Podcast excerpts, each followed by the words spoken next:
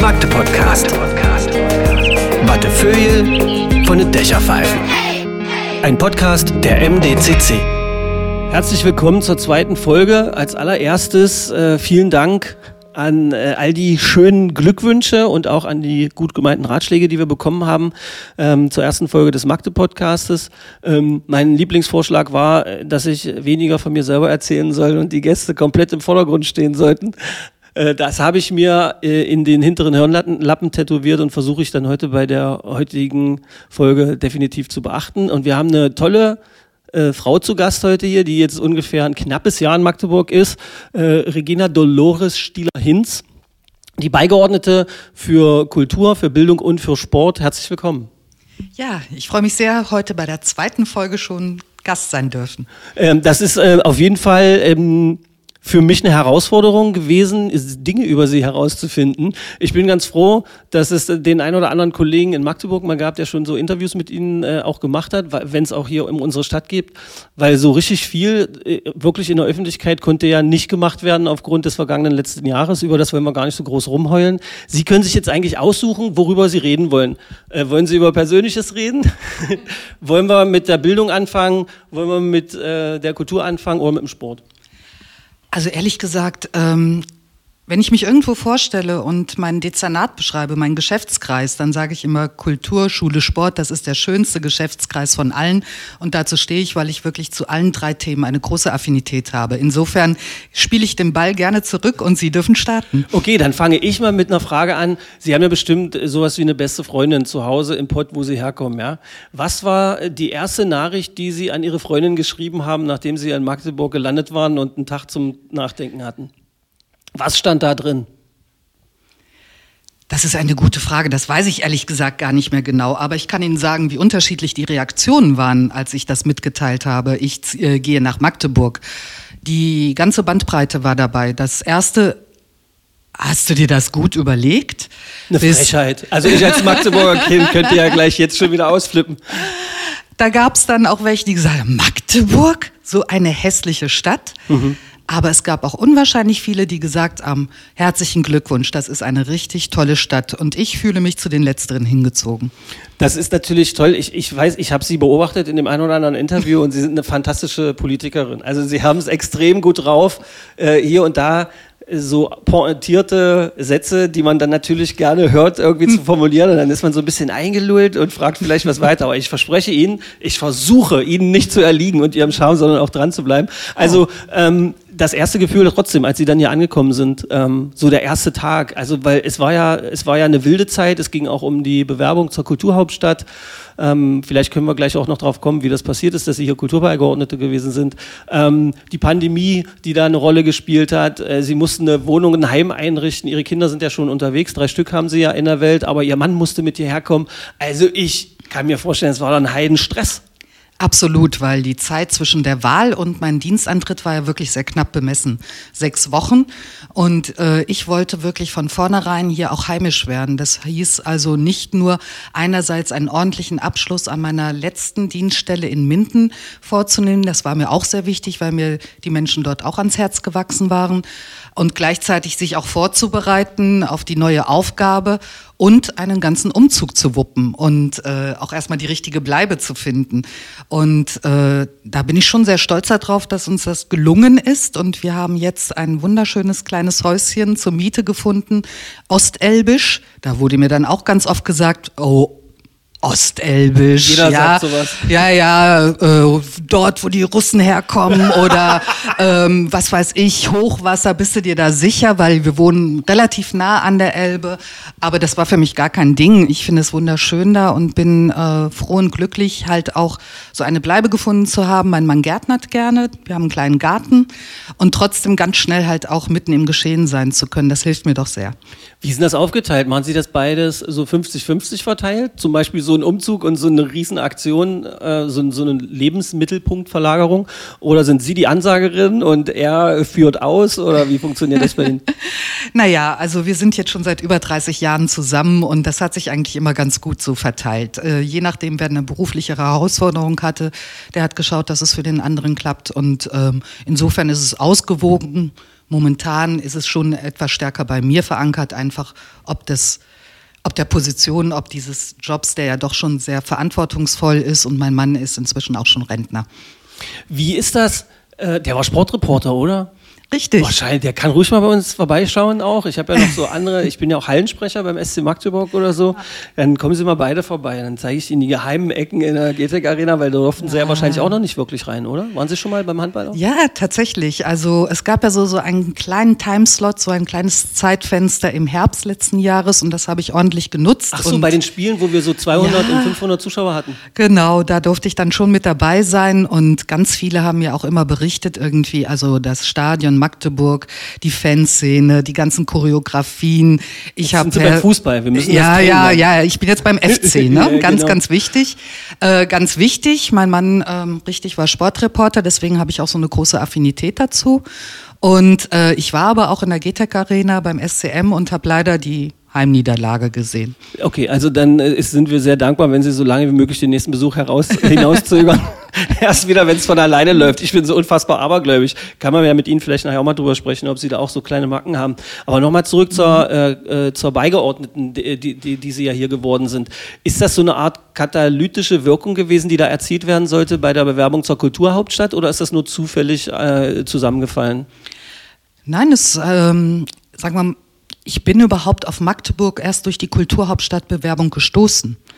Weil Ähm. man muss natürlich wissen, Sie waren schon mal in, in, äh, äh, für eine Kulturhauptstadt verantwortlich, äh, damals als das Ruhrgebiet mit was, 40, äh, waren das 40? 53 Kommunen. 53 Kommunen und äh, Sie waren für eine bestimmte Stadt, mir fällt sie gerade nicht mehr ein. Na, ich helfe gerne Herne. Herne, genau, Herne. Wer ist da schon nicht gerne vorbeigefahren? Wahrscheinlich könnten Sie mir bei Herne auch schon schöne Sachen erzählen, das äh, sollte nicht despektierlich sein. Ach so, und so sind Sie da drauf gekommen, weil Sie im Thema waren. Genau, ich habe gesehen, dass äh, Magdeburg es mit vier weiteren halt auf die in die zweite Runde geschafft hat und gleichzeitig in derselben Zeitung sogar war die Ausschreibung des äh, der Beigeordneten für Kultur, Schule und Sport und äh, deswegen sind da zwei Dinge zusammengeführt. Ähm, ja, durch die Ruhr 2010 habe ich eine große Affinität dazu. Ich weiß, was eine Kulturhauptstadt bewirken kann und das war auch eine meiner spannendsten Phasen in meinem Berufsleben. Und äh, als ich dann gleichzeitig auch noch gesehen habe, in dieser Phase noch Teil werden zu können, wenn leider auch erst gegen Ende hin, das war äh, meine Motivation, mich tatsächlich dann hier auf die beigeordneten Stelle auch zu bewerben. Warum kann eine Frau aus dem Pott in Magdeburg äh, Beigeordnete für Kultur, Bildung und Sport sein? Muss man ja nicht von hier kommen? Naja, vielleicht, weil ich überzeugt habe. Nein. Nee, nee, ich meine das jetzt wirklich so, weil wenn man sich ja. sowas überlegt, dann weiß man ja auch, dass Menschen in jeweiligen Gebiet. Das Lustige ist ja, die Dortmunder sagen über sich, die Dortmunder haben eine besondere Macke oder Mhm. sind besonders störrisch. Die äh, Berliner sagen das über sich selber und von den Berlinern wird's gesagt und so ist es ja auch in Magdeburg. Deshalb stelle ich es mir immer schwierig vor, wenn man so aus dem Pott kommt und dann in so eine, in so eine Stadt kommt äh, um, so- und dann so eine verantwortungsvolle Stelle antreten will. Da waren doch auch Zweifel bei Ihnen bestimmt mal am Anfang, oder? Oder zumindest Plus- und Minusfaktoren, über die man nachdenkt. Also ich glaube, jeder vernünftig denkende Mensch und reflektierende Mensch findet Plus und Minus. Das ist gar keine Frage. Das wäre schlimm, wenn es nicht so wäre. Ich hatte ja ähnliche Positionen auch schon in anderen Städten. Ich bin ja schon, äh, Gott sei Dank, ein Stück weit rumgekommen im Bundesgebiet. Also das Ruhrgebiet war immer unser Heimat, unser Familienhauptpunkt. Aber ich selber war halt schon doch in einigen anderen Städten auch schon tätig, auch in ähnlichen Funktionen und Positionen.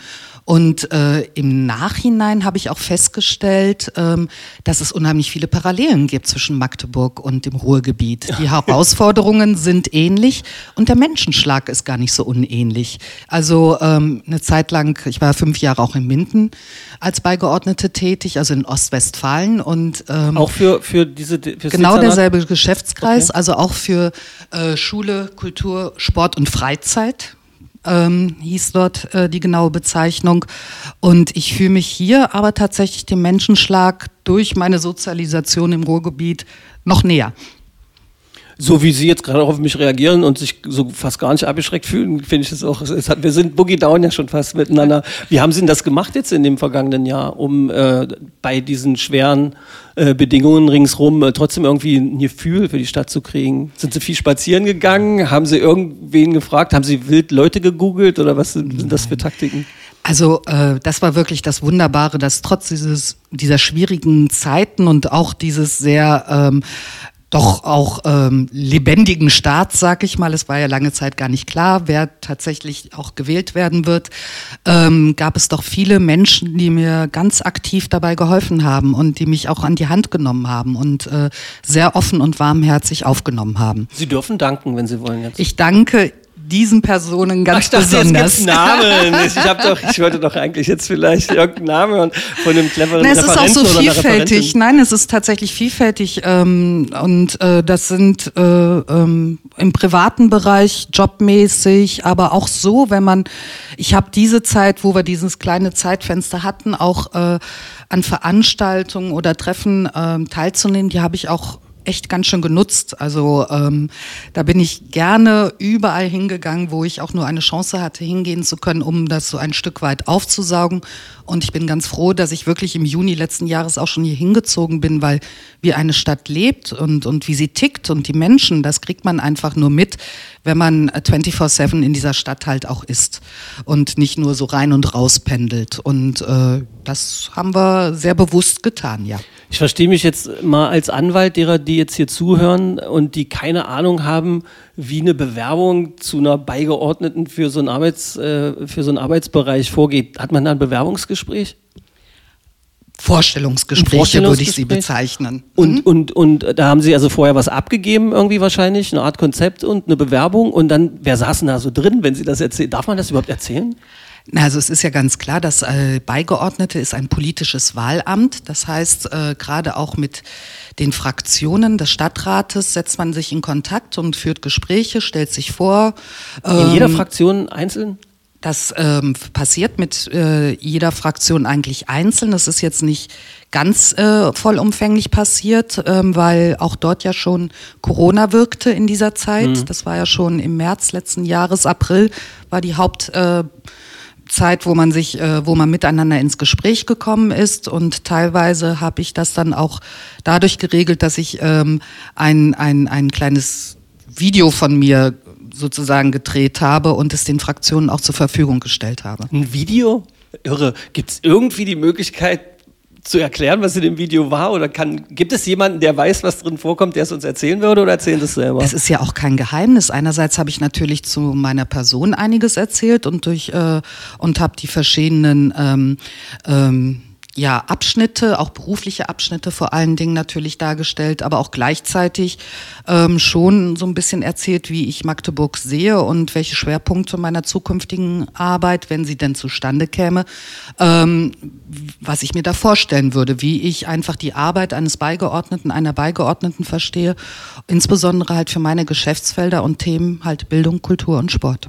Und dann standen Sie irgendwann vor Dr. Lutz Trümper. Und wie war das so? Ja, aber nicht vor ihm alleine, sondern das ist der Verwaltungsausschuss, ähm, wo man sich dann tatsächlich nochmal dann dem gesamten Gremium ähm, vorstellt und zum Schluss dann natürlich ähm, eigentlich auch nochmal im Stadtrat selber. Das war aber dieses Jahr einfach alles etwas anders, weil ähm, ja die Gremien auch nicht so getagt haben. Und wenn Sie jetzt vergleichen mit den Stationen, die Sie vorher hatten, äh, mit dem Stadtrat und dem Verwaltungsausschuss und dem Oberbürgermeister hier, ist das jetzt hier eine, eine wilde Konstellation bei uns? Ist das genauso wie überall? Also Verwaltung ist eigentlich schon in ihren Grundsätzen her sehr ähnlich überall. Egal, ob es eine größere oder kleinere Kommune ist, weil die ähm, Herausforderungen, die sind ähnlich.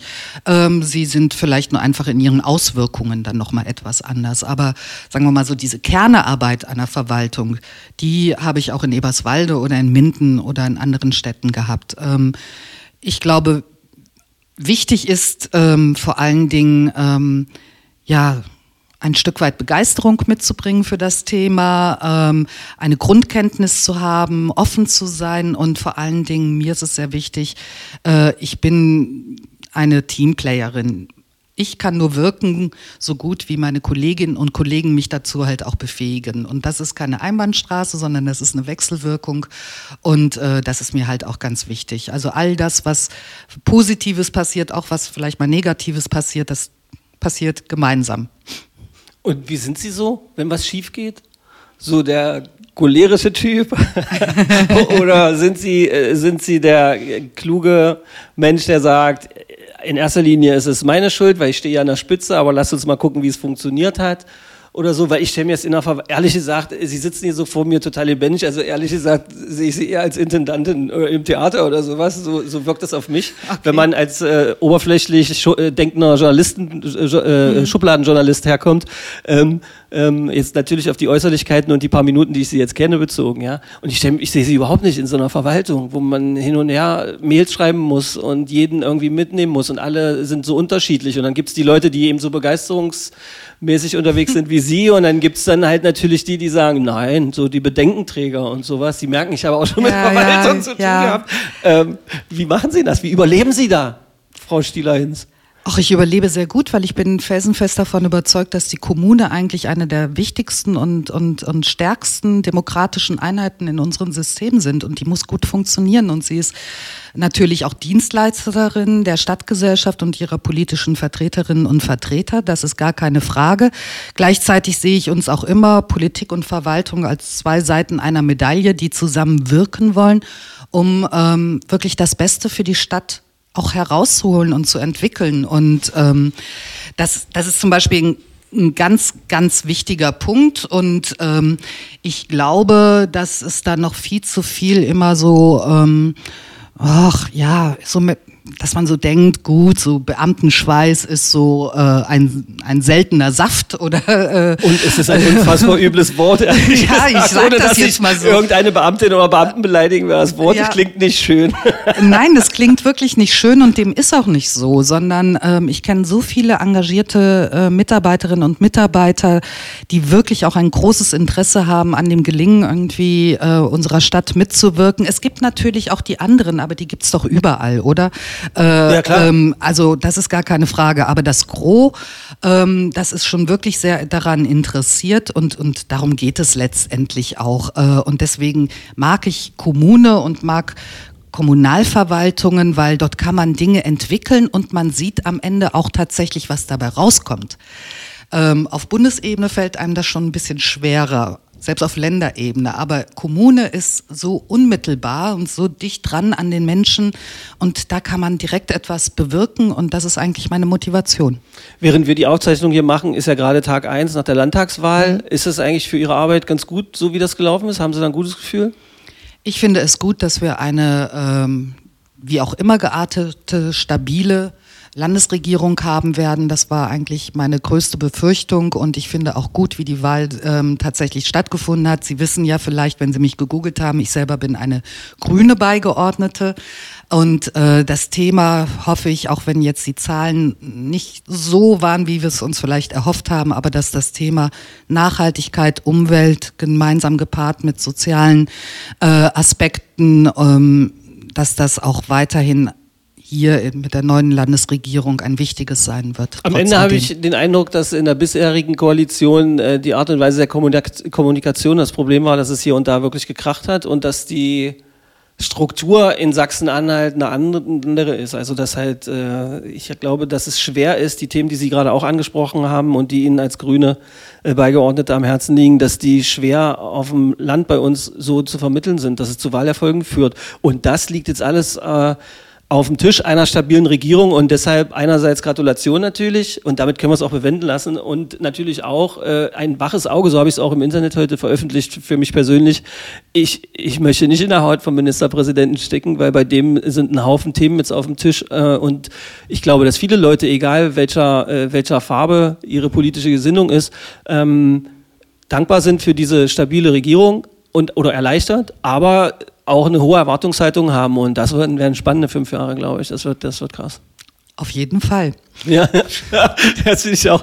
Ähm, mach mal, wechseln wir mal gleich auf, auf so ein Spielfeld. Sie sind ja auch Erziehungswissenschaftlerin.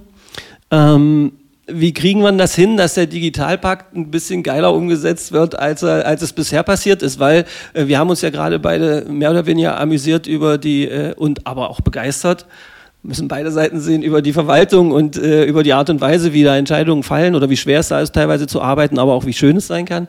Ähm, ist aber schon so eine Art Bremse, wie ich finde, um sowas wie den Digitalpakt umzusetzen. Weil es ist schon irre. Das Internet ist das schnellste Medium der Welt. Man kann Informationen daraus ziehen. Wenn man ähm, anständig äh, gebildet ist, äh, medienpolitisch gebildet ist irgendwie, dann ist das so wahnsinnig schnell und kann sich weiterentwickeln. Und dem gegenüber steht diese unfassbar langsame, fast zerstörerische Langsamkeit irgendwie, bis, bis da was passiert, weil wie wenig Geld da bis jetzt abgerufen wurde von den Millionen ist doch ziemlich bemerkenswert, oder? Ja, da muss ich aber an dieser Stelle auch tatsächlich sagen, dass Magdeburg nach meinem Kenntnisstand noch immer die einzige Kommune ist in Sachsen-Anhalt, die alle Förderanträge für alle Schulen gestellt hat und sie jetzt ähm, wenn vielleicht noch zwei, drei ausstehen und auch bewilligt bekommen hat. Ja, das sind ja über 60 Stück. Mhm. Und wir sind da wirklich dran. Ich möchte ähm, und auch, glaube ich, sehr gut dran. Ähm, aber es gibt noch viele Hürden, die das Ganze verlangsamen. Ich glaube, das liegt jetzt nicht nur an der Kommune, sondern das liegt halt insgesamt, muss man ja sagen, haben wir in Deutschland ein bisschen diesen Zug verschlafen, um es mal ganz moderat und höflich auszudrücken. Ähm, das ist eine ich Formulierung, die mir bei Ihnen öfter aufgefallen ist. Ich möchte es mal diplomatisch oder ich möchte es moderat ausdrücken. Das finde ich sehr naja, süß. Das ja. Gesicht dabei muss man sehen, auf jeden Fall. Dann weiß man komplett Bescheid. Ist lustig. Na, ich, ich halte gar nichts davon, irgendwie, Sie haben ja gesagt, ich bin Erziehungswissenschaftler und ich halte jetzt gar nichts davon, irgendwie auf die Dinge draufzuhauen, sondern ja. ich glaube, man muss wirklich immer schauen ähm, äh, und, und halt auch sehen, wo, wo der einzelne Mensch steht und welche Herausforderungen er auch zu bewältigen hat oder welche oder die Organisationseinheit. Und ähm, halt eher immer schauen, wie können wir das weiterentwickeln, als nachzutreten. Da halte ich gar nichts von. Und ähm, mir ist jetzt aber gerade im Zuge der Digitalisierung besonders wichtig, die technischen Voraussetzungen, die technologischen, das sind, ist das eine und die müssen auch stimmen. Wir können auch, ähm, es bringt ja auch überhaupt nichts, wenn wir jetzt alle Schülerinnen und Schüler ausgestattet haben mit Endgeräten oder sonstigem und wir haben zum Beispiel überhaupt nicht die technologische Infrastruktur, äh, die Datenmengen in die Schulen zu bringen, damit auch alle Schülerinnen und Schüler daran arbeiten können, weil es bringt nichts, wenn immer nur eine Klasse, äh, ja. Klasse 7 nehmen bitte aus dem Internet. Die 10, genau. 2 möchte dieses oder jetzt machen. Das klingt nach einer schönen Soap. Ja, genau so ist es aber auch. Ja, also das muss muss ja zusammenpassen, aber und da gibt es noch eine weitere Komponente, die dazu auch passen muss und auf die wir einfach auch ein starkes Gewicht legen müssen. Das ist der äh, die Ko Medienkompetenz, weil es nützt auch nichts, wenn wir die ganze Technologie haben, wenn wir nicht vernünftig damit umgehen können. Und äh, die Kinder und Jugendlichen, aber nicht nur die, sondern auch die älteren Generationen auch einfach befähigen, gut damit umgehen zu können, weil es ist ja eine absolute Wissensflut, die durch die Technologisierung und durch das Internet auf uns hineinprasselt. Das muss erstmal kanalisiert werden. Richtig. Und da muss man ja einfach auch dementsprechend mit umgehen können, Fake News von echten News zu unterscheiden. Ähm Wie bringen Sie das an die Lehrerinnen und Lehrer? Was also, wäre da Ihre Idee? Es, Fortbildung ist ganz bestimmt eins der ganz wichtigen Themen und die müssen nicht nur angeboten werden, sondern die Lehrerinnen und Lehrer müssen sie auch annehmen können. Ja, und, und wollen. Moment, äh, können und wollen. Das auf jeden Fall auch. Das ist ganz bestimmt auch nicht bei jedem und bei jeder der Fall. Eben klang und da spielt auch nicht immer das Alter eine Rolle. Das nee. sind meine Erfahrungswerte. Ähm, äh, und sie müssen die Zeit haben, sich damit halt auseinanderzusetzen zu können. Ähm, aber nicht nur diese ich glaube, es ist, ist eine tagtägliche Aufgabe, der wir uns stellen müssen und die sich nicht nur die Schule stellen, äh, äh, die Schule und die Lehrerinnen und Lehrer stellen müssen. Wir sprechen darüber auch in der Bibliothek. Wie können wir die Bibliothek weiterentwickeln, ein ständiger Lernbegleiter diesbezüglich auch zu sein, diese Kompetenzen zu stärken, ähm, weil ich glaube, für die Zukunft ist es wichtig, gar nicht mehr ähm, dass wir so viel Wissen anreichern müssen, denn wir haben alle unsere externen Wissensquellen das Gedächtnis ist nicht mehr unser einziges oder das Buch an und für sich, sondern das haben wir eigentlich alle in unserer Hosentasche, sondern wie gehen wir damit um, das für uns Wichtige daraus zu filtern. Und ähm, das ist etwas, was wir gerade auch, auch im kulturellen Bildungsbereich, aber auch in unseren, wie gesagt, Bibliothek, VHS, gehört ja auch zu meinem Geschäftskreis, ähm, viel stärker noch an Mann und Frau bringen müssen. Ich kann mir vorstellen, dass es natürlich schon sehr schwer ist, ähm, ein System, was jetzt von vielen Seiten kritisiert wird und in Stein gemeißelt im Moment erstmal wirkt zumindest, weil nichts ist in Stein gemeißelt, man muss nur genügend Kraft aufwenden, glaube ich, um es irgendwie in Bewegung zu bringen. Ähm, das ist schon schwer, da jetzt äh, von Ihnen zu verlangen, was genau da jetzt wie passiert und wie schnell und wann ist es soweit. Obwohl Sie wahrscheinlich auch den Druck verspüren aus der Gesellschaft von vielen besorgten Eltern, ähm, die so so viel wert. Es war gerade auch in der äh, Wahlzeit ja jetzt gerade extrem, ähm, wie oft da formuliert wurde, dass es wichtig ist, äh, in die Kitas zu investieren, äh, auf die Schulen zu achten und so weiter. Deshalb will ich Sie versuchen, mal da wegzunehmen, sondern frage Sie unter Erziehungswissenschaftlern. Ich war, ich habe nämlich auch so ein äh, vor Jahrhunderten ein Lehramtsstudium angefangen und nach vier Jahren abgebrochen, um Journalist zu werden. Ähm, der Klassiker. Ähm, frage ich Sie unter Erziehungswissenschaftlern, wie sieht denn Ihre Lieblingsschule, waren Sie das? Frau Stieler-Hinz, das ist toll. Jetzt, jetzt hat der, die gesamte Podcast-Gemeinde hat gehört, dass Sie mir einen Drink schuldig sind. Großartig. Wer eine Aufnahme das Handy anlässt, War muss kein. Anruf. Nein. Sie verhandeln. Großartig. Also, ähm, wie stellen sich denn, oder wie stellen sich die, die Schule der Zukunft, wenn Sie sich wirklich eine Schule zusammenspinnen könnten, ja? Wie wäre die? In wenigen Sätzen zusammengeschustert? Schule ist inzwischen ein Lebensort geworden. Das heißt, ähm, ich stelle es mir tatsächlich, äh, würde mir wünschen, dass die ähm, Kinder und Jugendlichen dort zusammen können und wirklich individuell längeres gemeinsames Lernen betreiben können, indem die Lehrerinnen und Lehrer gar nicht die, nur die Wissensvermittler, sondern mehr die Lernbegleiter sind. Weil ähm, ich glaube, in jedem Kind steckt intrinsisch, also in sich von Natur ausgegeben ein unwahrscheinlicher Wissensdurst. Und heutzutage ist es leider noch viel zu oft, dass wir diesen ähm, abschnüren, anstatt ihn weiterzuentwickeln. Und ich denke, gerade in der Zukunft mit diesen ganzen technologischen Fortschritten ähm, ist es umso wichtig, dass es Menschen wirklich in sich einfach ein Verlangen und einen Wunsch haben, sich auch ständig weiterentwickeln zu können und, und, und Wissen zu erlangen und äh, damit halt auch gut umgehen können. Das heißt, dieser Lebensort Schule, der, ähm, das wäre etwas, wo Kinder morgens hinkommen und in denen nicht nur Wissen irgendwie wie in einer Gießkanne so eingetrichtert wird, sondern wo sie sich gerne aufhalten, wo sie in ihren Peer Groups, in ihrer, in, mit ihren Leuten ähm, ähm, auch Interessens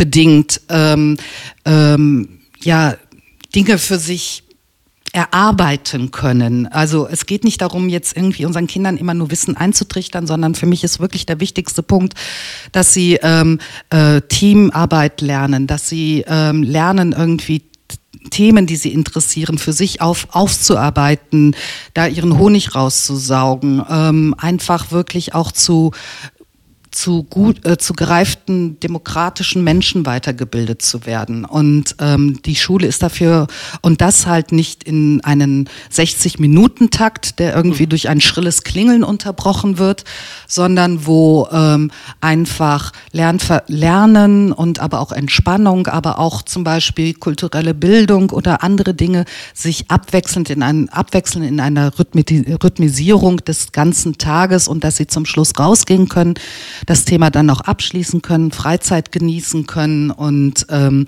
das ist mir noch alles irgendwie viel zu linear gedacht, auch in, im ganzen ich höre extrem Schulalltag. viele Eltern Beifall klatschen, gerade die hier, äh, die hier zuhören und wünsche ihnen, dass sie zumindest ihren Teil beitragen können als Beigeordnete für diesen Kreis Bildung oder für diese, für diese Abteilung Bildung in Magdeburg in der Zeit, die sie hier sind, dass sie da so weit wie möglich kommen. Was mich zu der Frage bringt, wenn Sie für Bildung, Sport und Kultur verantwortlich sind, haben Sie dann eigentlich drei verschiedene Portemonnaies, wo Sie dann immer was rausholen müssen oder haben Sie einen Etat, den Sie verwalten oder äh, in die richtige Richtung kanalisieren können? Tatsächlich habe ich einen Geschäftskreis, der sich gegenseitig deckt. Aber äh, in der Haushaltsplanung oder so haben wir schon die einzelnen Budgets innerhalb dieser Fachbereiche, so nennt es sich das. Wir haben einen Fachbereich Schule, wir haben einen Fachbereich äh, ähm, Kunst und Kultur, wir haben einen Fachbereich Museen und Stadtgeschichte. Und ähm, Äh, aber letztendlich auch unsere Besprechungen mit äh, den Leitenden, ähm, mit meinen Fachbereichsleiterinnen zum Beispiel, äh, die, die führen wir schon gemeinsam durch, weil die Dinge ja auch Hand in Hand gehen. Deswegen finde ich das ja auch so schön eigentlich, weil Kultur, Bildung, Sport, das sind einfach drei Elemente im Leben, die sich gegenseitig auch bereichern. Haben Sie so eine rote Lampe, wo angezeigt wird, dass das Budget überschritten ist? Und wenn ja, hat die schon mal geleuchtet? Hat die schon geleuchtet, als Sie gekommen sind? Oder wie müssen wir uns das vorstellen?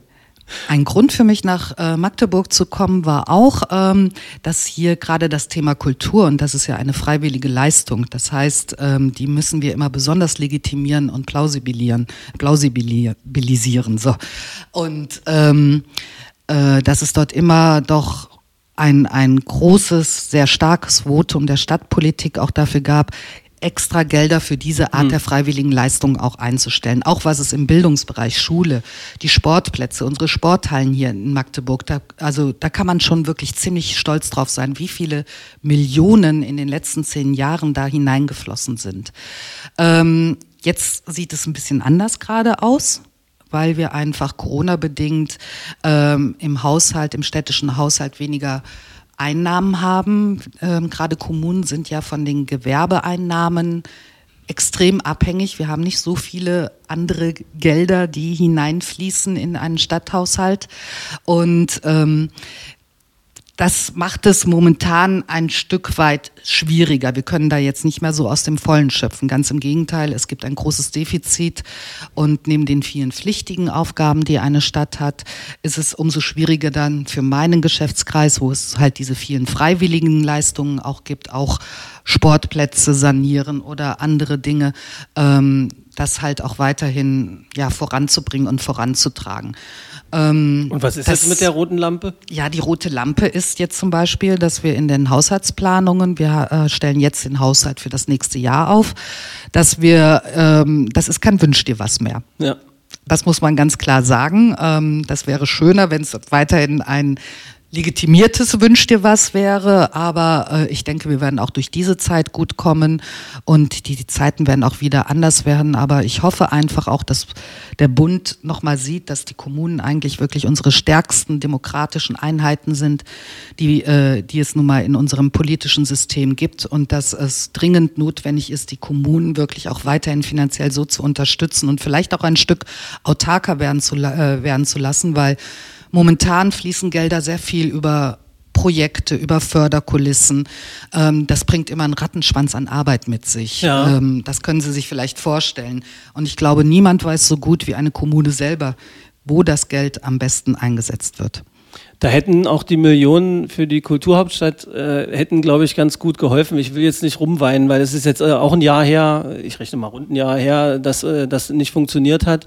Und ähm, ich hatte das Argument gehört an dem einen oder anderen äh, Biertisch oder nennen wir es Lagerfeuer an der Elbe, äh, wo ein paar Künstler auch der freien Szene saßen, die dann halt so gesagt haben, vielleicht hätte man äh, ein bisschen mehr die freie Szene einbinden müssen, äh, damit äh, das ein bisschen erdiger noch rüberkommt, was, was da in der Bewerbung war. Was würden Sie diesem Argument entgegensetzen oder was würden Sie darauf antworten?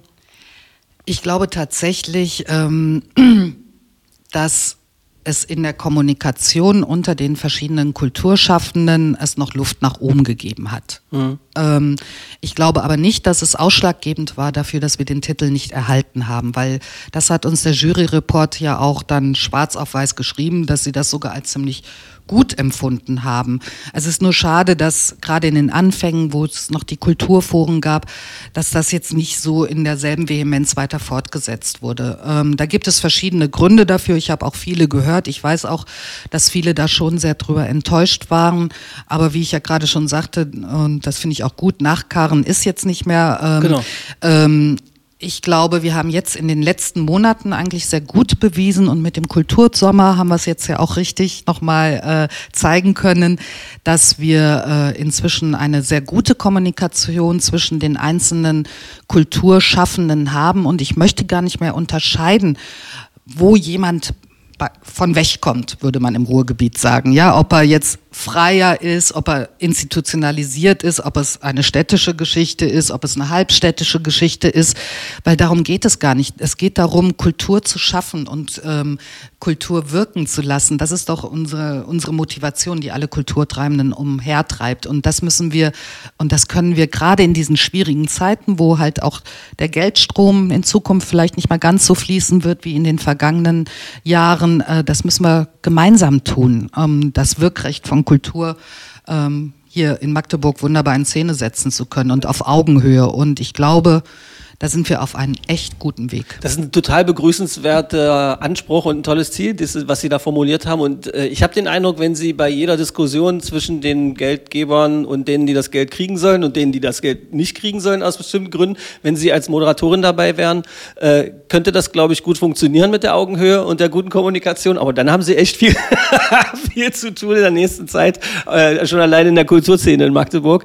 Ähm, kennen Sie eigentlich die Songtage? Magdeburg. Ich weiß gar nicht, wie ich das jetzt formulieren soll, äh, weil während wir hier aufzeichnen, sind die Songtage quasi noch in der Zukunft. Äh, wenn das hier ausgestrahlt wird, ist das Wochenende, wo die sind, schon vorbei. Werden Sie also da gewesen sein werden oder so ähnlich?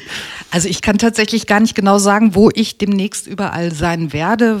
Gerade schon den Kultursommer zitiert, das sind ja auch 100 Tage, 100 Veranstaltungstage, ja. aber... Die Songtage sind der Auftakt.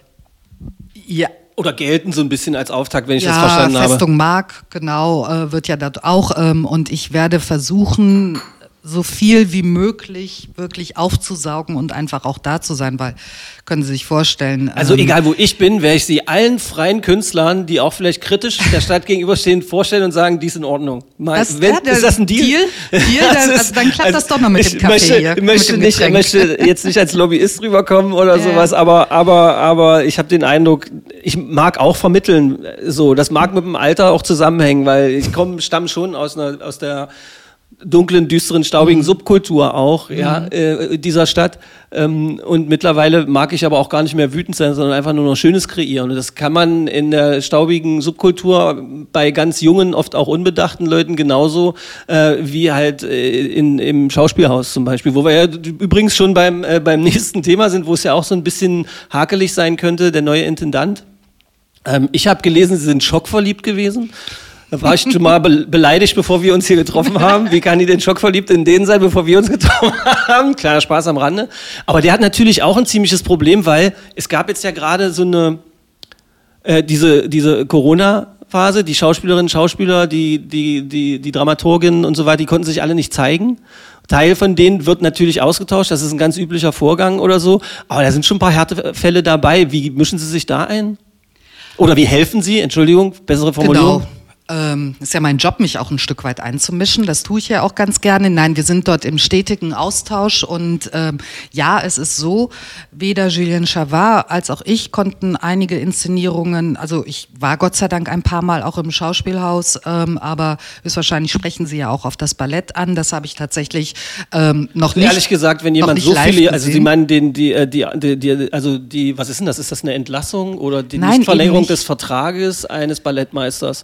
Genau. Ähm, da spreche ich nicht drauf an, weil das kann so. ich nachvollziehen. Also ein, einer, der kreativ arbeitet an, einem, an einer äh, Theaterinstitution ähm, und über so viele Jahre, was waren das, 16 Jahre, wenn ich 15. mich jetzt, 15 Jahre, ich glaube, das ist komplett okay. Also wenn ich was gelernt habe in meinem Leben, dann, äh, dass 15 Jahre an der gleichen Stelle kreativ zu sein, unüblich ist. Oder, ist, oder schwer das, oder so. Das ist schon so, aber äh, selbst das wäre jetzt noch nicht mal das einzige ausschlaggebende Argument gewesen. Ich will nur grundsätzlich sagen, ähm, zukünftige Intendanten, selbst wenn sie jetzt auch Aufführungen noch nicht gesehen haben oder ähm, führen Gespräche. Gespräche mit den einzelnen Verantwortlichen, mit dem Team, mit den Ensembles, mit den Kompanien und man tauscht sich aus ähm, äh, über die zukünftige Ausrichtung. Man schaut, ähm, wie bei einem Fußballteam, wie können die einzelnen, ja, also Verteidigung, Angriff, Torwart, die müssen alle miteinander auch ein Stück weit Hand in Hand spielen. Natürlich gibt es dann auch immer die Solokünstler, ja, oder so, aber die wären ja auch nichts, wenn nicht das ganze Team dahinter tatsächlich auch jedes Rädchen ineinander greifen würde. Und genau so ist es auch letztendlich im Schauspielhaus. Wir haben hier ein Vier-Sparten-Haus. Das ist fantastisch. Das ist Ähm, eine Sensation, ehrlich gesagt, was die Kolleginnen und so hier leiten. Und Genau. mein Magdeburger Herz hängt halt noch dran. Ich kenne das Schauspielhaus noch, da hieß es Theater für junge Zuschauer und da hat Ja. man in der damaligen DDR halt so ein, so ein Jugendabonnement gehabt und ähm, das, das ist einfach, ich habe so viele tolle Verbindungen und, und Erinnerungen an, Mhm. an, an alle Häuser hier, also wie sie auch immer ausgestattet sind. Deshalb hängt mein Herz so ein bisschen dran.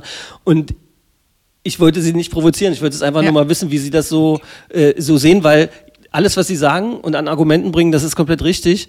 Ähm, ich frage mich nur, wie man dann, wenn, ob man auch an die denkt, die sich jetzt auch nicht gerade zeigen konnten, auch anderen Intendanten oder anderen Häusern oder so, weil die ja gerade alle nicht inszenieren konnten und spielen konnten und so, ja. Und wenn die dann ausgetauscht werden, dann hängen die ganz schön in der Luft. Das ist dann einfach ein Härtefall. Genau, aber sie werden ja nicht nur einfach ausgetauscht, sondern es werden halt die Gespräche geführt und Okay. man stimmt sich ab. Und äh, das Ganze ist ein sehr kommunikativer Prozess und das war auch mit einem Grund, weswegen wir uns und wir, das war ja sowohl der Theaterausschuss als auch äh, die gesamte äh, Stadtverordnetenversammlung für Julien Chabat ähm, entschieden haben, weil er eben ähm, gerade auch auf Kommunikation im Theater so viel Wert legt. Denn Theater im Unterschied zu früher, das ist nicht mehr so, dass es dann irgendwie den super tollen, äh, in der New, New York Times äh, zitierten Inten Generalintendanten gibt, der vielleicht irgendwie einfach seinen Weg mit Jezorn äh, noch vielleicht sogar gepaart irgendwie beschreitet, sondern das hat sich ja Gott sei Dank auch entwickelt. Es ist sehr viel diverser geworden, es ist sehr viel äh, offener geworden. Es ist nicht mehr so, dass irgendwie nur noch alles von oben nach unten geht, sondern wie schon gesagt, auch in einem, es ist ein Team und da müssen die meisten es wird nicht immer mit allen gelingen, aber man sollte doch schon versuchen, die meisten gerade halt auch mitzunehmen. Und ich glaube, das gelingt Julien Chavat doch sehr gut. Wie teilen Sie denn das eigentlich auf? Weil die Argumente, die Sie jetzt auch bringen und mir ins Gesicht sagen, also damit treffen Sie mich und das nehme ich Ihnen komplett ab, aber Sie können sich sicherlich vorstellen, dass vielleicht jetzt irgendein Intendant, äh, also irgendein Dramaturg oder wer auch immer im Theater betro betroffen ist, äh, das hört und vielleicht nochmal eine Nachfrage hat. Wie machen Sie das? Kann man, die, äh, kann man da auch bei Ihnen nachfragen? Haben Sie montags Sprechstunde für Bildung und dienstags für Kulturprobleme oder wie ist das? Finden Sie das gut? Weil ich habe das tatsächlich mal überlegt. Wir haben ja den Einladen ähm, Ich würde Ihnen die eingerichtet. Vorzimmerdame machen. Ich würde, ich würde, darf ich da die Vorzimmerdame sein? Das wäre doch großartig. Ich finde das wirklich gut. Nein, ich hatte das tatsächlich auch schon überlegt. Wir haben ja den Einladen am Breiten Weg eingerichtet ähm, nach der ähm, Beendigung des Kulturhauptstadt-Bewerbungsprozesses. Vorher war ja dieser Ort äh, eigentlich im Kubus gewesen, hinter dem Kloster unserer lieben Frauen. Und ähm, da habe hab ich gesagt, so jetzt ist dieser Prozess zu Ende und ich möchte gerne halt auch gerade mit so einem Ort noch mehr mitten in die Stadt hinein. Und mit der Wobau gemeinsam haben wir diesen ähm, Laden gefunden als Zwischennutzungsobjekt, als Ort der Kommunikation, des Treffens und ähm, dort sollte äh, eigentlich auch das Kulturbüro und, und ich eigentlich auch präsent sein, zum Beispiel für solche Sprechstunden. Also wenn Sie mich ernsthaft gefragt haben, ob ich Ja. das gut finde, dann habe ich natürlich jetzt die mir eigene Art und Weise erstmal ein Witzchen draus zu machen äh, äh, genutzt. Da kann ich nicht anders. Tut mir leid. Ich bin so, Ja. äh, aber ähm, ja, finde ich. Ja. Ich glaube, erstens würde Ihnen das die Glaubwürdigkeit, die jetzt für mich hier äh, so rüberkommt im Gespräch, würde das, glaube ich, flächenmäßig ein bisschen vergrößern und verstärken. Und es kann, da können, also Kommunikation ist ja alles, das wissen Sie ja selber. Und selbst wenn man da vielleicht auch mal streitet auf eine bestimmte, ich glaube, es ist schwer, sich mit Ihnen zu streiten, aber, aber, aber, ähm, gut, äh, dann, aber Geht auch. Sie, selbst wenn man, selbst wenn man es zum Beispiel noch so transparent macht und es ein bisschen mitschneidet, junge, junge Medienschaffende oder sowas da vielleicht mit einbindet, die vielleicht auch jetzt nicht mal wahnsinnig viel Geld kosten, ähm, die sich da ausprobieren können, die dann plötzlich aus so einer Sprechstunde so eine kleine Podcast-Nummer machen oder so kleine Videoschnipsel oder sowas. Ich kann mir vorstellen, dass sowas auch ein, eine Art Institution ist und äh, das könnte Schule machen. Ich weiß nicht, ob sowas in Deutschland schon gibt oder so, weil das ist ja auch was, was gerade Politikerinnen und Politikern oft vorgeworfen wird, dass halt immer nur diese zweidimensionale Kiste im Fernsehen zu sehen ist. Das, was auf dem Plakat steht, ähm, dann ist eine Wahl zu Ende oder ein Posten besetzt und dann ist erstmal, das ist ein Vorwurf, der pauschal kommt, der oft auch unberechtigt ist, das gebe ich zu, aber der kommt erstmal, dass nicht eingehalten wird, was versprochen wurde. Wenn man allerdings da so eine regelmäßige Kommunikation hat in einer Position, wie Sie das da machen, ich glaube, dass das Schweine anstrengend sein kann. Aber ich habe auch den Eindruck, dass Sie jemand sind, der da vielleicht sogar äh, Inspirationen finden könnte. Absolut. Also was wir ja gemacht haben, und da bin ich auch sehr glücklich, ähm, dass es dieses Netzwerk der freien Kultur gibt. Und ähm, das hat sich jetzt ja doch in den letzten Monaten auch Corona bedingt absolut verstetigt und äh, alle zwei Wochen haben wir diese Zoom-Konferenz, an der dies ist auch ein ständiger Termin in meinem Kalender, an der ich auch meistens teilnehme. Ich muss es nochmal einschränken, meistens und vielleicht auch manchmal auch nur für eine Stunde. Aber erstmal bin ich mit dabei und ich glaube schon, dass äh, wir eine ganz gute Gesprächskultur inzwischen haben. Nichtsdestotrotz ähm, werden wir uns in dieser Sie Richtung haben mich auch weiterentwickeln. Jetzt ja, hat's ja. jeder gehört. Ja, ja. Mal ehrlich, haben Sie während einer Zoom-Konferenz schon mal das Bild ausgemacht und gebügelt? So, jetzt verrate ich was, aber wirklich ganz exklusiv für Sie. Ich habe schon mal das Bild ausgemacht und eine geraucht. Wirklich? Das ist ja unglaublich. Das ist ja okay. So, ähm, ich weiß, wir können alles nur ankratzen und ich bitte jeden und jeden zu entschuldigen, wenn jetzt genau das Thema, was sich jemand gewünscht hat, dass ich hier bespreche, nicht vorgekommen ist. Vielleicht auch gern wieder als äh, Kritik unten in oder als Anreiz oder Inspiration in die Kommentarbox und dann können wir es beim nächsten Mal noch besser machen. Sport müssen wir noch. Haben Sie eigentlich schon so Olympiasiegerinnen, Weltmeister oder sowas auf der Uhr aus anderen, äh, aus anderen Arbeitsverhältnissen, Verhältnissen, die Sie hatten, wo Sie auch äh, den Bereich Sport abgedeckt haben? Nein, also das finde ich besonders schön und das hat mein Mann auch davon überzeugt, wirklich die Zelte abzubrechen und nach Magdeburg das zu eine geile gehen. Geschichte, wirklich? Ja, also das Ihr war Mann ist mir jetzt schon sympathisch. Magdeburg, um Himmels Willen. Ach nee, warten Sie mal, da sind diese geilen Schwimmer. Ach, vielleicht fahren wir da doch hin. Naja, es ist, es ist schon eine Sportstadt auch. Ne? Klar, Mann. Und ähm, hier mit wirklich, dass wir die GTEC Arena haben, das MDCC-Stadion, dass wir DOS, äh, DOSB-Stützpunkt sind, Rudern, Schwimmen, was wir alles da zusammen haben, ähm, das ist schon wirklich für ihn ähm, auch äh, ähm, ja, das positive Votum auf der Waage gewesen, ähm, weil das hatte ich tatsächlich in den anderen Bereichen, wo ich unterwegs war, äh, nicht so in diesem Umfang. Und das schon alleine, er war 30 Jahre lang Sportredakteur der Westdeutschen Allgemeinen Zeitung im, im Ruhrgebiet und da ist ja Fußball einfach auch gelebte Religion. Und ähm, Glauben alleine, Sie dass mir, das ist in Fußball, vielen selbst wenn es hier auch. noch, noch nur in der dritten Liga ist, aber wir haben uns jedes Spiel auch äh, auf, auf der ähm, na, ähm, Magenta äh, angeschaut. Ich will jetzt keine Werbung machen, also im Fernsehen bestimmt, bestimmt angeschaut. von der MDCC internetmäßig unterstützt. Genau, genau, genau. ähm, angeschaut und mitgefiebert, weil das wäre echt, also das hätte mich echt traurig gemacht, wenn wir abgestiegen Ja, wären. ist äh, gut, dass das so gelaufen ist, wie es gelaufen Ja. ist. Ich bin gespannt, was da so passiert, aber das ist ja wirklich jetzt nur ein, ein so ein Punkt. Also ich, ich wünschte, ich wäre dabei, wenn Sie das erste Mal in das vollbesetzte Stadion gehen.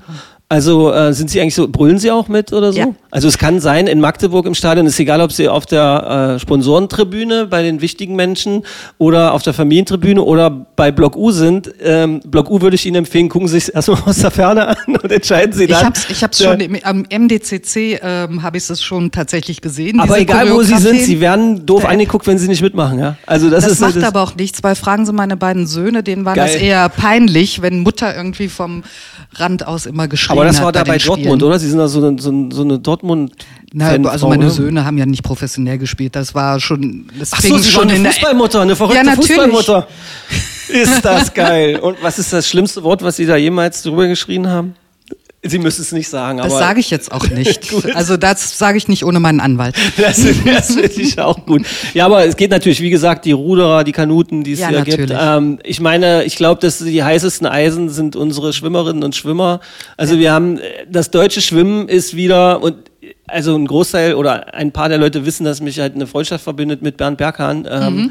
ähm, was dieser Mann als Querkopf im deutschen Schwimmsport durchgesetzt hat, über Jahre hinweg. Ich habe das auch noch beobachtet, als es mitunter auch mal kurz davor war, dass er irgendwie nicht mehr äh, so zurande kommt und sich so gegen auch politische äh, Unwillen nicht durchsetzen konnte oder, oder beinahe nicht durchsetzen konnte. Und jetzt ist der Mann Bundestrainer und was der ja jetzt hier für eine Schwimmgruppe hat, es gibt ja diese holländische Schwimmerin, die auch Olympiasiegerin ist, die sich hier, die, die Vereinsbeitrag bezahlt, damit sie in Magdeburg irgendwie dabei sein kann.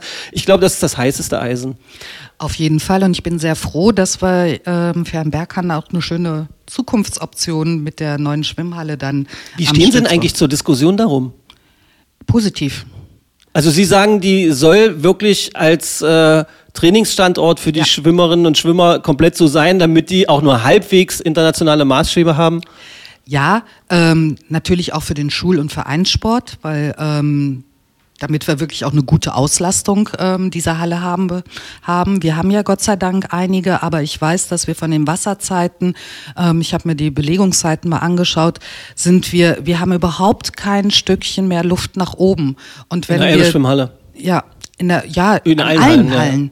Und ich finde es einfach unwahrscheinlich traurig und schade, dass es leider die Schwimmunfähigkeit weiter zunimmt bei Kindern und Jugendlichen. Das darf nicht sein und für eine Stadt wie Magdeburg direkt an der Elbe schon mal gar nicht und vor allen Dingen halt auch mit diesem Schwerpunkt ähm, Schwimmen. Und ich glaube, wenn wir diese Halle haben, wir haben dort die Sportsekundarschule, wir haben das Sportgymnasium, ähm, die können das auch sehr gut nutzen. Wir können weitere Wasserzeiten auch für die ganzen Schwimmvereine anbieten, die ja auch ähm, gerne noch mehr Schwimmförderung ähm, stattfinden lassen wollen. Und ich weiß auch, wie schwierig es einfach manchmal ist, wenn man einfach nur baden und schwimmen möchte und dann äh, der Leistungssport doch immer in einen Zielkonflikt einen Konflikt halt auch damit kommt. Insofern glaube ich, ist das tatsächlich eine gute Geschichte, auch wenn es wieder eine hohe Investition ist. Und ich hoffe einfach, dass wir ganz lange einen tollen Trainer haben werden, der das zu schätzen weiß. Ich, ich, hab, ich höre seit Jahren von Angeboten von anderen Verbänden, die mit richtig fies Geld drohen. Also nicht Druck für Sie, aber halten Sie uns mal schön den Bernd hier in der Stadt. Für mich wäre es cool, weil ein guter Freund dann einfach auch weiter in der Stadt ist. Irgendwie ein, ein, ein sowas von ein, ein, ein Herz von einem Menschen. Es ist echt großartig. Ähm, und bei der Schwimmhalle bin ich natürlich komplett Ihrer Meinung. Wenn man vergleicht, äh, welche Bedingungen andere Nationen haben für ihre Schwimmerinnen und Schwimmer, ähm, da ist äh, das ist in Deutschland natürlich schon ein bisschen komisch, obwohl ich auch ein großer Freund davon bin, ähm, Leistungssport und Vereinssport immer irgendwie sich gegenseitig befruchten zu lassen. Also insofern äh, erklärt sich das selber. Treiben Sie denn selber Sport? Ja, leider nicht in der Regelmäßigkeit, wie ich es gerne äh, tun würde, sollte, müsste. Ich wollte jetzt nicht. Ich hatte vorhin schon das Gefühl, dass Sie mich als, als, ein- als ein schlechtes Gewissen äh, sehen, als ich nach den Theaterquerelen gefragt habe. Das habe ich auch nur so Nee, brodeln nein, hören. Aber beim, Le also nee, also was machen Sie dann für Sport? Also tatsächlich mache ich äh, ähm, derzeit, weil waren ja die Bedingungen auch nicht ganz so einfach. Ähm, Yoga, das kann man nämlich gut einfach auch zu Hause machen und äh, hilft mir auch. Ich äh, habe in Minden, wo ich ja zuletzt ähm, ähm, ja, herkomme, ähm, habe ich Ballett gemacht. Tatsächlich, also ich tanze. Alles, was mit Tanz äh, zu tun hat, liebe ich einfach und ich dürste danach, dass es endlich auch wieder Tanzveranstaltungen geben kann. Da gibt's hier auch drei wunderbare Institutionen. Ich weiß Ja, nicht, ob Sie, ja, könnten natürlich. Sie sich theoretisch entweder im Steps oder einer Theaterballettschule oder im Dance-Komplex, könnten Sie sich da anmelden irgendwie und dann da mitmachen? Warum also ist nicht? das vorstellbar? Ja, natürlich, warum denn Ist ja, nicht? ist ja geil. Ich, ich, ich höre jetzt gerade auch schon die äh, Chefinnen und Chefs der einzelnen Companies irgendwie, die dann sagen, also wir brauchen die äh, Beigeordnete bei uns. Ja, Tanzen ist einfach so wunderschön, weil das äh, die Musik und die Bewegung, das fördert den ganzen Körper. Aber ich gehe mit meinem Mann halt auch Tennis spielen und ich freue mich jetzt darauf und werde jetzt endlich mein SOP, mein Zap wieder rausholen. Ah, okay, und dann auf dem Elbarm vielleicht. Ja, Elbarmer, wir haben hier doch tolle Badeseen, ob es der Neustädter ist oder Salbkersee. Haben das Sie schon ja mal das. Schiffshebewerk angeguckt? Nee, das habe ich tatsächlich noch nicht Das ist geschafft. cool, das ist wirklich Ja. cool, glaube ich. Das, Ja. ist, äh, das kann ich Ihnen nur empfehlen, wenn äh, einfach mal so, wenn man sagt, so zwei Stunden vielleicht auch mit dem Rad rausgefahren oder so, ist ein wunderbarer Platz. Äh, irgendwie so eine Mischung aus Natur und Technik, die da so irgendwie vereint sind. Ein bisschen Historie, dieses Gefühl, Zeit zum Anfassen zu erleben irgendwie. Äh, Sie merken, ich war da mit meinen Eltern als kleiner Drökel schon und ähm, das ist einfach total toll. Und ich gebe Ihnen den Rat mit der, mit der Weißen Flotte einfach mal. Habe ich am Freitag gemacht. haben Sie die, haben, waren Sie da aber nicht im Schiffshebewerk? Nee, weil so viel Zeit hatte ich nicht. Wir hatten tatsächlich Besuch von Freunden und wir haben nur die kurze Tour erstmal nach Westerhüsen gemacht, waren die einzigen Fahrgäste. Ich hatte schon ganz schlechtes Gewissen, aber die nette Dame von der Weißen Flotte sagte, nee, wir wollen einfach auch wieder fahren und zeigen, dass es uns wieder gibt. richtig. Also es war sozusagen so eine Werbefahrt und ich durfte dabei sein mit meinen Freunden und meinem Mann und ähm, äh, das ist toll, kann ich nur jedem empfehlen. Und tatsächlich, ne, meine Freunde aus Bochum, die da waren, ähm, Genau. sind alle echt richtig überhaupt. Also Gott sei Dank freue ich mich auch sehr, kriege ich häufig Besuch und jeder, der hier hinkommt und Magdeburg äh, entweder noch gar nicht kannte oder von vor zehn Jahren und darüber hinaus sind echt schier begeistert. Und das wird ganz bestimmt auch etwas sein, woran ich gerne mitarbeite. Ähm, wir können, also es ist wirklich eine äußerst lebenswerte Stadt mit so viel Grün, mit so viel Freizeitangeboten, mit einer guten Schul-, Kultur-, Infrastruktur, Sportinfrastruktur.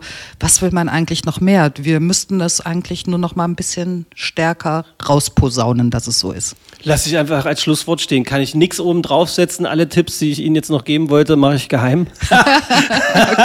Und ja ansonsten vielen Dank für den Besuch. Das hat mich, äh, das hat mich auch inspiriert. Ich freue mich. Ich glaube, dass das was, äh, was Gutes ist, was wir hier miteinander in Magdeburg machen können, weil äh, man muss einfach nur anfangen und äh, miteinander alles weitere haben Sie ja auch gesagt, miteinander einfach anpacken.